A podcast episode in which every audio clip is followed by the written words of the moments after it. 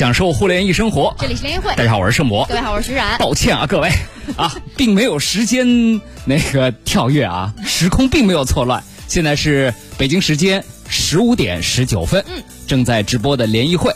今天我们和大家一起来说说啊，全民视频，嗯，全民 vlog。哎，你要说，因为现在随着技术的提高，无论是手机的拍摄变得越来越清晰，什么四 K，原来记得要买一个四 K 的摄像机，五万多，十几万，真的，对吧？还大，还不好用。现在这手机，哎呦，随随便便，啥效果都能拍出来啊，这是一个。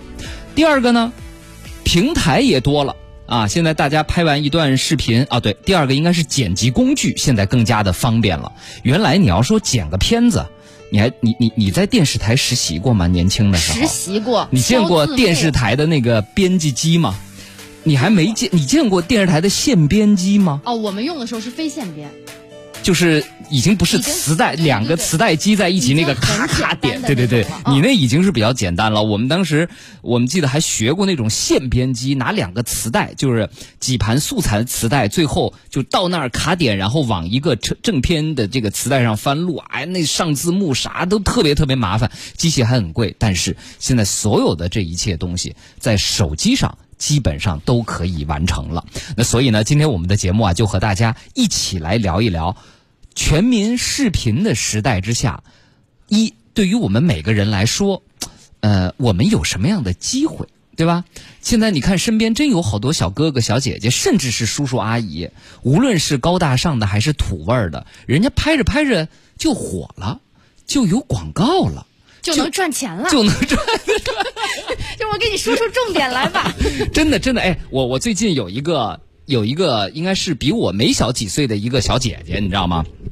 她呢，反正就是，呃，原来在电视台工作，后来离职了，离职了呢，准备做全职太太。就在自己家拍点那种很简单的东西，什么呃，今天我那个老公过生日了，我给他挑一什么礼物什么的。但因为他确实在电视台工作过，形象还不错，表达又特别的流畅，人家最近接到广告了。是对应内容的广告吗？对，啊！然后，然后我最近这个厉害。对我最近还有一个一个，当然不是我的朋友，是我在一个群里听到一个朋友的朋友，最近他也是因为自己啊就没事儿，他就举一个前置自拍镜头，就啊。拍呀、拍，拍呀、拍，然后呢，主要拍什么呢？他特别爱逛商场，原来啊，然后呢。现在很多疫情期间有一些商场陆续开业了，现在有商场花钱请他去直播，啊，因为线下的流量比较稀薄。哎，对对对，我们这商场开门了，您来来来，过来吧来给您点钱，您来直播，哎，哎，所以当全民都做视频的时候，嗯，哎，我们一我们普通人有没有什么机会？第二，但是普通人毕竟没有这种视觉类的基础啊啥的，这个我们能不能干好这件事儿？尤其现在视频号一打开，你会发现吧，咱们原来也讲过那些美感参差不齐，我觉得对。那些大叔们啊，那个样子，虽然他们写文章都是一把好手，嗯，人生阅历广，思考深刻，但是当他们露着鼻毛，额头冒着油，然后。出现在屏幕上的时候，你真的会感觉到一种，因为我们知道一个作品拿出来，你是要从内到外去尊重你的受众的，是你会深深的感觉到被冒犯到了。嗯，你有这种感觉吗？偶尔我会有。是吧？我昨啊天还给他们举一例子，我说就是相当于我在我们家地下室发现了一个尘封已久的盒子。如果你看到了一个让你不太喜欢的短视频内容，你就跟恨不得把那个盒子赶紧封上，所有的灰尘都封在里面，恨不得把它摁住的那种感觉一样，就赶紧收起来，赶紧收起来，对这样的感觉。然后现在都在说打造个人品牌。嗯你看疫情期间，一些人的职场收入等等受到了一些影响。嗯，那大家就要开始斜杠了嘛。我是个是个办公室白领，同时我又是一个美食主播，带带货，带带货嗯拍拍短视频。哎，能不能是吧？来点兼职来点外快。收入兼职外快什么的，哎，全民视频时代都有哪些机会？大家有没有试过啊？今天我们和大家一起来聊一聊，欢迎一下今天我们的联谊观察员、山寨发布会的创始人杨淼，欢迎淼叔，你好。大家好，杨淼。淼叔，你为啥还没开始拍视频呢？像你这样学识渊博，在互联网界拥有资深人脉，对问题看得非常的透彻，对不对？嗯。然后打扮又非常时髦的人，为什么不拍视频呢？啊，对，嗯，完全的原因就刚才你也说过了，就是这个脸大出油，然后 你经过几次这个自拍什么之类之后，你会发现这的确是个短板。嗯，就是视频它是一种怎么说呢？这这个是一种新的叙事方式啊，嗯。实际上。就是说我们不能忘记了，它它有它自己的规律的。嗯。呃，就是我很多人就是说，就是看到那个例子，就是说什么快手上一个谁谁谁啊，拍着拍着就火了。嗯。啊，自己拿起手机来怎么怎么就火了，还是那个我们一直在强调的一个道理，就是媒体报道是有个选择叫什么幸存者偏差的，嗯他们报道的都是成功的。你想，快手现在已经三亿日活了，每天有三亿的人在打开它在用，嗯但是它上面它成功的人可能也就是我们往大了说也就十几万吧。嗯那那是那是多大的比例呢？就是我们都是去挑成功的去报道的，嗯不是谁拿起来一拍就火了。嗯这个要想清楚，它有它的内在规律的。嗯所以我我他们这个腾讯给我开了视频号内测之后，我一直在想，就怎么样去做。我自己去出镜去，就是像现在那样的，就是对着镜头讲啊讲啊那样的，我觉得是不可能成功的那样，嗯那不符合规律，对吧？嗯，其其实呃，我我觉得啊，就最起码的吧，就像我们一篇文章或者一个人吧，咱们这么说啊，其实我我这么来举例子，不知道淼叔你是不是认可啊？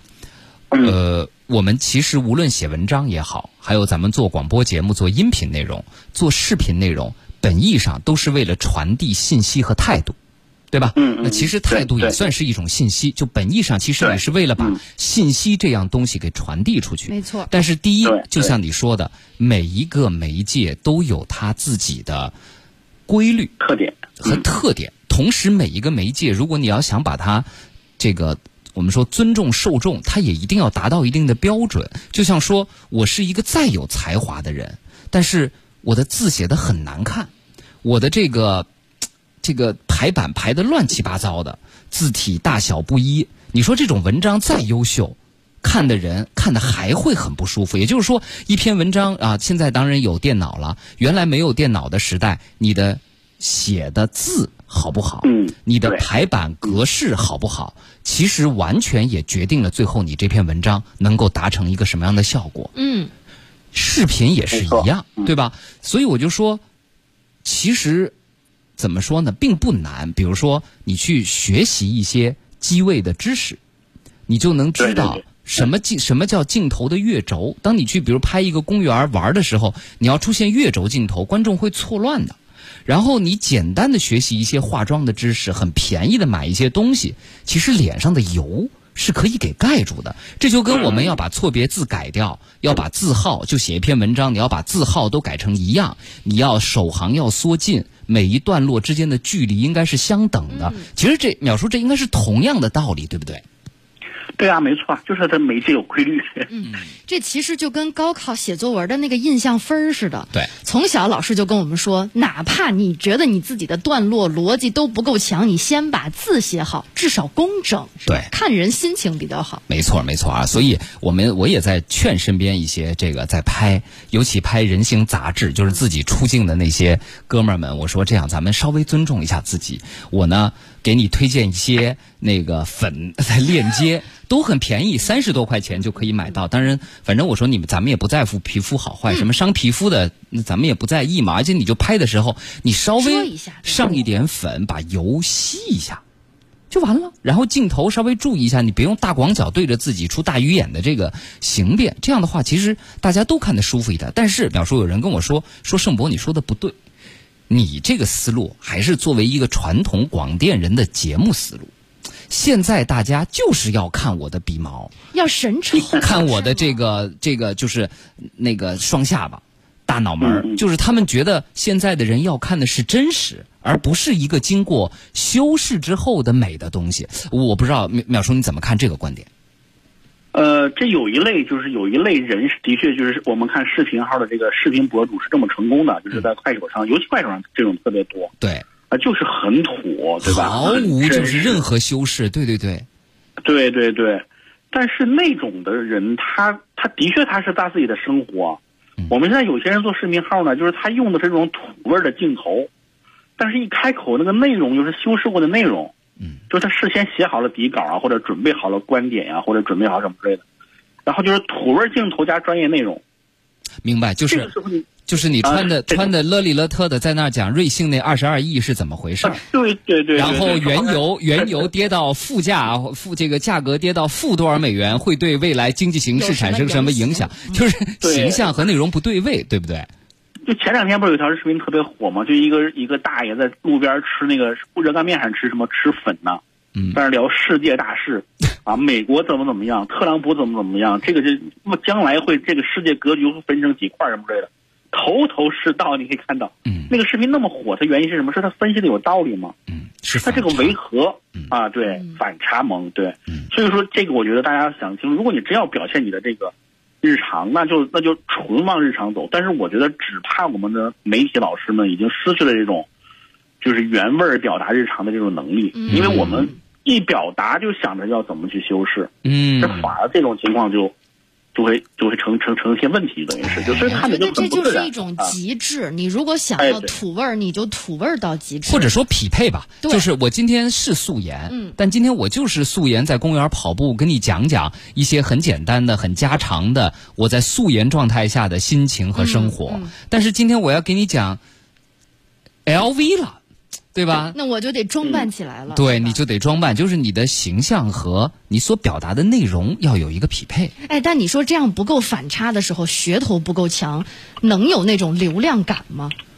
嗯，但是我我反正是觉得啊，就是。你要想做长，对，还是要符合你你可能会火个一两条，嗯但是如果就靠反差，咱们其实原来抖音和快手里火过很多靠反差起来的网红，但是那，真的就是过眼云烟，嗯一下子就过去了，没错对不对啊？你看，就连快手上，包括李李佳琦本来就卖美妆的，你看看薇娅，你看看呃辛巴，人家。虽然要走自然状态，但是人家的妆容、头发、衣服，人家开始直播的时候，还是有一个基本的修饰的，嗯对不对啊？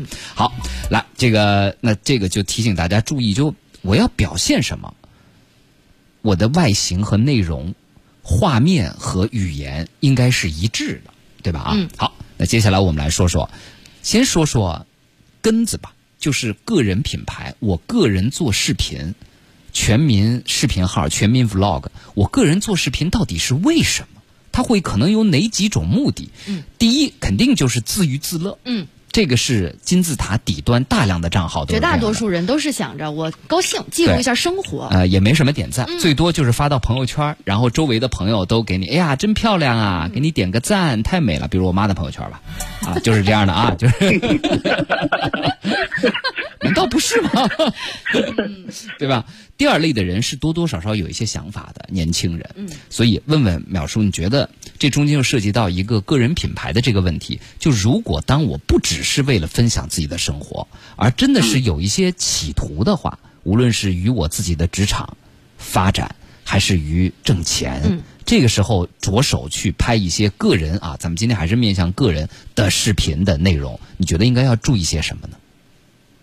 基本的视频规律是要遵守的，就像你刚才说的这个这个这个偏轴还是怎么怎怎么过过过过轴是吧？还是叫什么的那个那个规律？啊，月轴，月轴月轴月轴，对对对对。那天那天那个我们那个朋友那个那个托布花还说的，一个要要要摇轴，嗯就是你你走过去镜头，然后要回回来一点那个点，跟人那个眼睛看东西的规律是一样的。我们人眼睛一一眼扫过去，会再回到自己的焦点上去，不会说一扫过去停了就不动了，你脖子不疼嘛，对吧？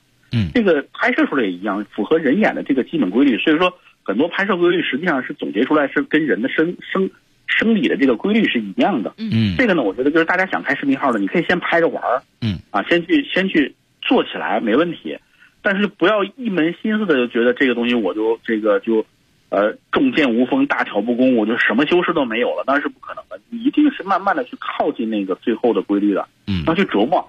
哎，你比如说你说你要我做个这个这个这个这个美食号，呃这个下厨号，你去看那些成功的厨师的那些美食号，他们都什么规律？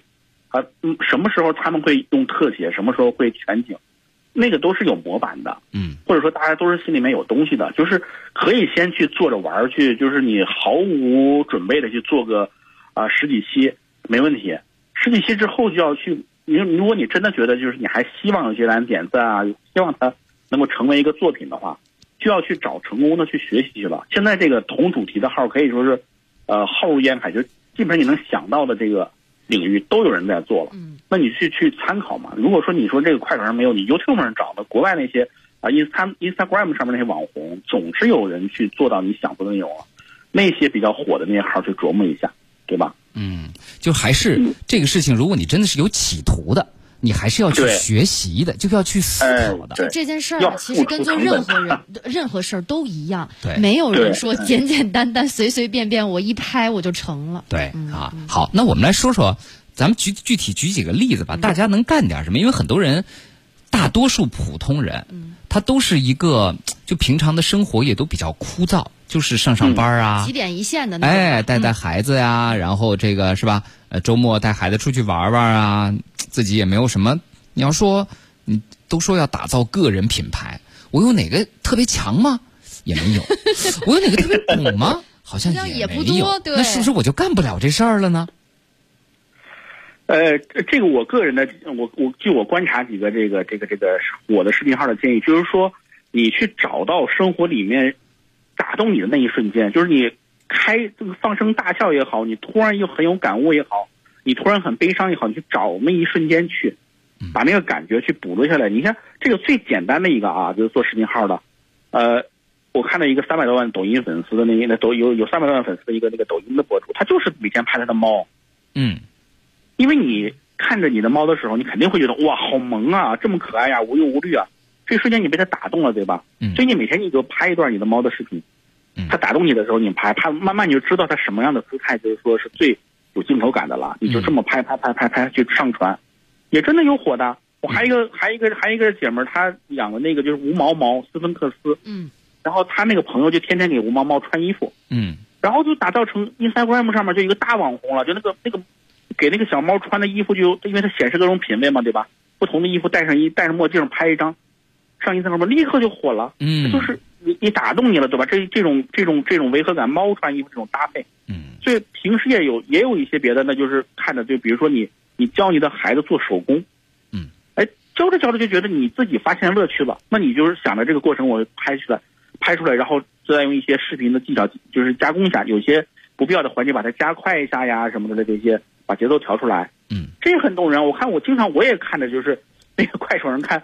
十秒钟教你怎么样去这个清洗这个浴室地漏什么的这些，我一点停不下来，我觉得都是生活诀窍。嗯那你平时你觉得这些东西是吧？你觉得有用了，打动你了，你去把它，你想着把它用视频的过程记录下来，这样再像我刚才说的那样，去找一些模式去体现出来。我觉得就是一点打动你的那一瞬，嗯，所以这是一个对选题原则，可以说。我后来一想，其实大家都是人，如果你自己都不能被打动掉，那你怎么去打动别人？没错，对吧？对所以就像你看，我我我也喜欢看那种宠物类的视视频，比如养猫啊、养狗啊嗯之类的。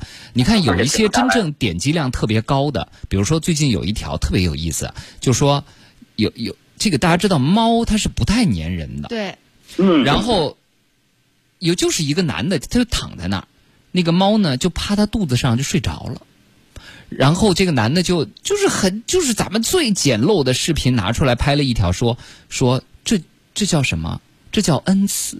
这个时候你就是窜稀，你都不能站起来，就什么意思？就是说啊，猫主子终于垂这个宠幸我了，爬到我肚子上来睡觉了，我这是多么难得的事情！我就现在拉肚子我都不能起来，我都得憋着。但是这一条就爆火，因为为什么？因为你是这么想的，所有养猫的人都是这么想也是这么想的大多数猫都是不太愿意跟人挨得特别近的，所以它哎打到了一个点上啊。还有就是这种，比如说我见过那种妈妈就成天拍跟自己孩子的对话。其实我是觉得，就这中间你还是要挑，因为对话有很多，对但有一些无意义，但有一些孩子说的话真的能打动到你或者逗笑你的，没错，你再把它发出来。那个妈妈也火了，一个广东那边的妈妈，她的孩子特别懂事儿。但是呢，你要知道，她一定是把孩子最懂事儿的瞬间做了一个集合。就平常肯定他们也有很多很无意义的对话，但是她把那些闪光点全部集合起来，三十秒、二十秒、一分钟一条，火了。人家妈妈在家现在带孩子，小有收入，什么小有收入啊？三百多万粉丝在抖音上，你觉得叫小有收入吗？对不对？爸爸都可以不上班了，我告诉你。所以，所以真的打动自己比打动别人更重要。对啊，嗯，当然。这是个起点啊。，我们这儿并不是那个短视频十天速成，呃，三十天财富励志培训班。我想说的严酷的事实是，大多数人拍短视频是火不起来的。没错就连我们拍，你看我们都还算是带这个带一点这个流量属性的。但如果你内容不好，现在的用户刁钻的很，嗯他不会说因为你啊，我听过你节目，或者哎我在哪见过你，你还呃知道的人还有点儿，你你就随便拍点儿什么，人就能点击就能就能点击就能点赞，不会的，对啊，不会的。所以我觉得可能大家要现实一些，可以去试，但是要知道。这事儿不容易，以及成功的概率并没有外边那些培训机构吹嘘的那么高。那么容易啊尤！其是如果拍了几条没有想象中的大火，也千万别挫败，就是这是一个挺正常的事儿。没错，哎对对对对对啊！好，我们这样，我们一会儿回来之后呢，有听众在问了，说现在往抖音上传好，还是往快手上传，还是你们说的那视频号？我们来比比平台。哎，各个渠道有什么区别？还真有区别。我这一个短视频，我拍猫、拍狗、拍孩子、拍自己、拍职场、拍美食，我出来之后，我我我发哪个平台呢？嗯，还是都发呀。对啊，一会儿回来我们继续跟淼叔来聊一聊全民拍视频时代，我们往哪些平台上去上传哪些内容，其实就涉及到一个什么你自己的内容和账号运营的问题了。嗯，你说也不容易哈、好专业。好，淼叔，咱们进段广告回来接着聊，好不好？好。欢迎大家继续收听联谊会，我是盛博。各位好，我是徐冉。哎，我们今天和我们的老朋友山寨发布会的创始人杨淼淼叔，我们一起来聊一聊啊，在全民从技术、硬件到平台都已经普及，人人都可以拍视频，人人可以现在流行叫 vlog。嗯，V L O G 就类似于像视频日记似的东西啊的时代，哎，我们普通人应该怎么来玩这个东西、啊？再次欢迎山寨发布会的创始人杨淼，欢迎淼叔，你好。啊，大家好，杨淼。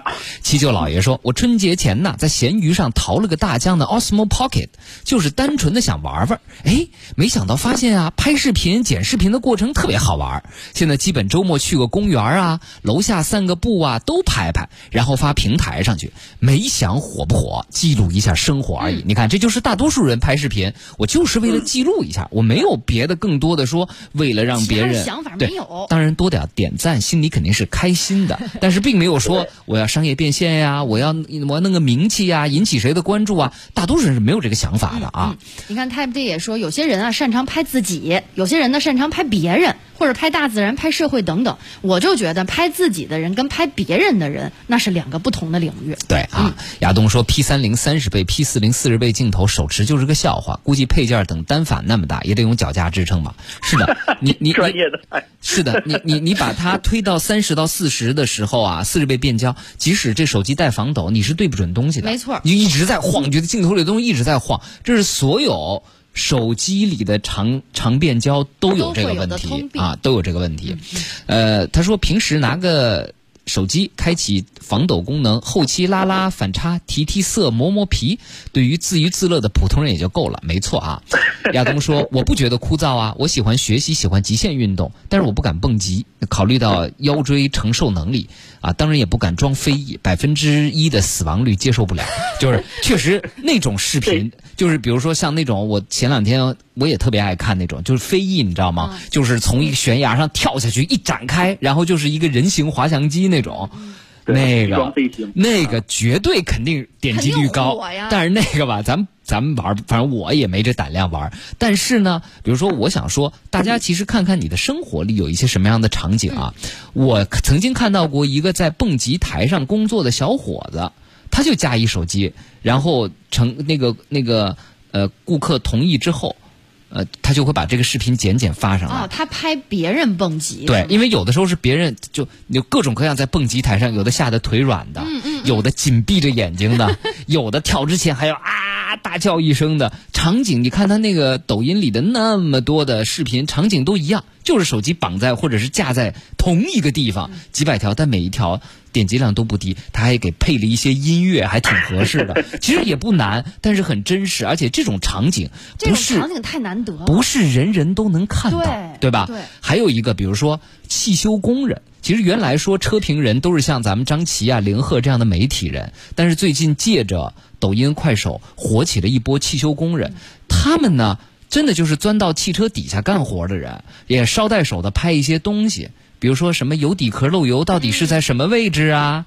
啊，多连杆儿这个连杆儿是怎么回事儿啊？哎，这个空气悬挂坏了，我给你看看啊，它是在这儿坏的。论形象吧，你想机修工作现场肯定是灰头土脸的，但是那个场景你就觉得他很专业，他是真的把一个故障件拿到了手里给你看，也没有什么过多的修饰。哎，对机械感兴趣的很多男的都爱看，我看有几个这样的汽修工人在抖音上现在也成了红人，所以淼叔其实大家。也可以去找找你认为平凡的工作岗位或者生活场景，可能对于其他人来说不一定就是平凡的，对不对？没错，嗯，嗯，对，嗯，好，但我们来关键你自己要不感到无聊。嗯，呃，就像刚才那谁说的，说自己看自己拍的作品，觉得能看得下去，对，这就是基基本的你能接受自己了。有些时候就是我们拍出来的作品，你自己回去看，觉得什么这儿这么抖啊，什么之类的，就是你自己的审美都没过关的那个，我觉得就就就就赶紧去改进一下。对对对，没错啊第一个。观众一定是自己啊。耀耀哥去年十二月蜜月去日本买了个飞宇的稳定器，就为了记录生活。结果发现啊，剪视频挺好玩的，不图财，就为了开心和记录自己。哎，首先取悦自己，这最重要了而且视频就就像我们为什么爱看老照片，啊！你知道吗？所以视频的价值啊，很多时候不在当下，对，而在以后去怀旧。嗯，就如果你现在录了一点，你们去公园玩儿什么的，人随着岁月变化，物非人也非，东西不一样，人会变老，容貌会变化。境遇在一起，还是不是这些人在一起？比如说，现在我们就很后悔，大学里边，即使我们学的是这个专业，但是我们留下的视频资料都不多，因为毕竟是二十世纪初、二十一世纪初那会儿，摄像机还是不是很便宜的东西。但是我们有的时候同学聚会拿出来当年我们上小课的一些录像，那会儿手机也不能拍，还要用 DV 带拍。但后来有一些同学去电视台工作，他们把那 DV 带转出来了。你再看我们当年全班同学昂首挺胸去那个天安门。看升旗，哎，真的就那种拍的很糙，但是看一看那些稚气的脸庞，看一看当时的天安门、长安街，哇，那个感觉真的是那是不是四 K 真的不重要？不重要啊。对，对啊，你剪的好不好，什么越不越轴无所谓无所谓，但是我把它记录下来了，对吧？嗯，好，那接下来这个问题就是问问淼叔，那现在视频平台这么多，我们普通人是都发发，还是说你觉得各平台有什么样的特点，拍什么类的发什么平台更好一些呢？呃，目前来说，其实你面临的主要选择肯定抖音、快手两两大家，对吧？嗯这两个呃一起同时发，其实也没什么特别大的代价。你做好一个产品，然后两边两边一起发，都在手机里嘛，嗯，啊问问题不大的，可以早期可以两个都发。嗯呃，特点稍微有点区别，就在于就是抖音上面它是。呃，它叫它有一个音在里面，就是你的音乐性如果比较强，或者你自认为比较喜欢音乐，嗯你在抖音上稍微多功夫。嗯，淼叔你是不是胖了？啊，对对对对对，你的脸碰到那个拨号键了吧？这就是脸大的这个。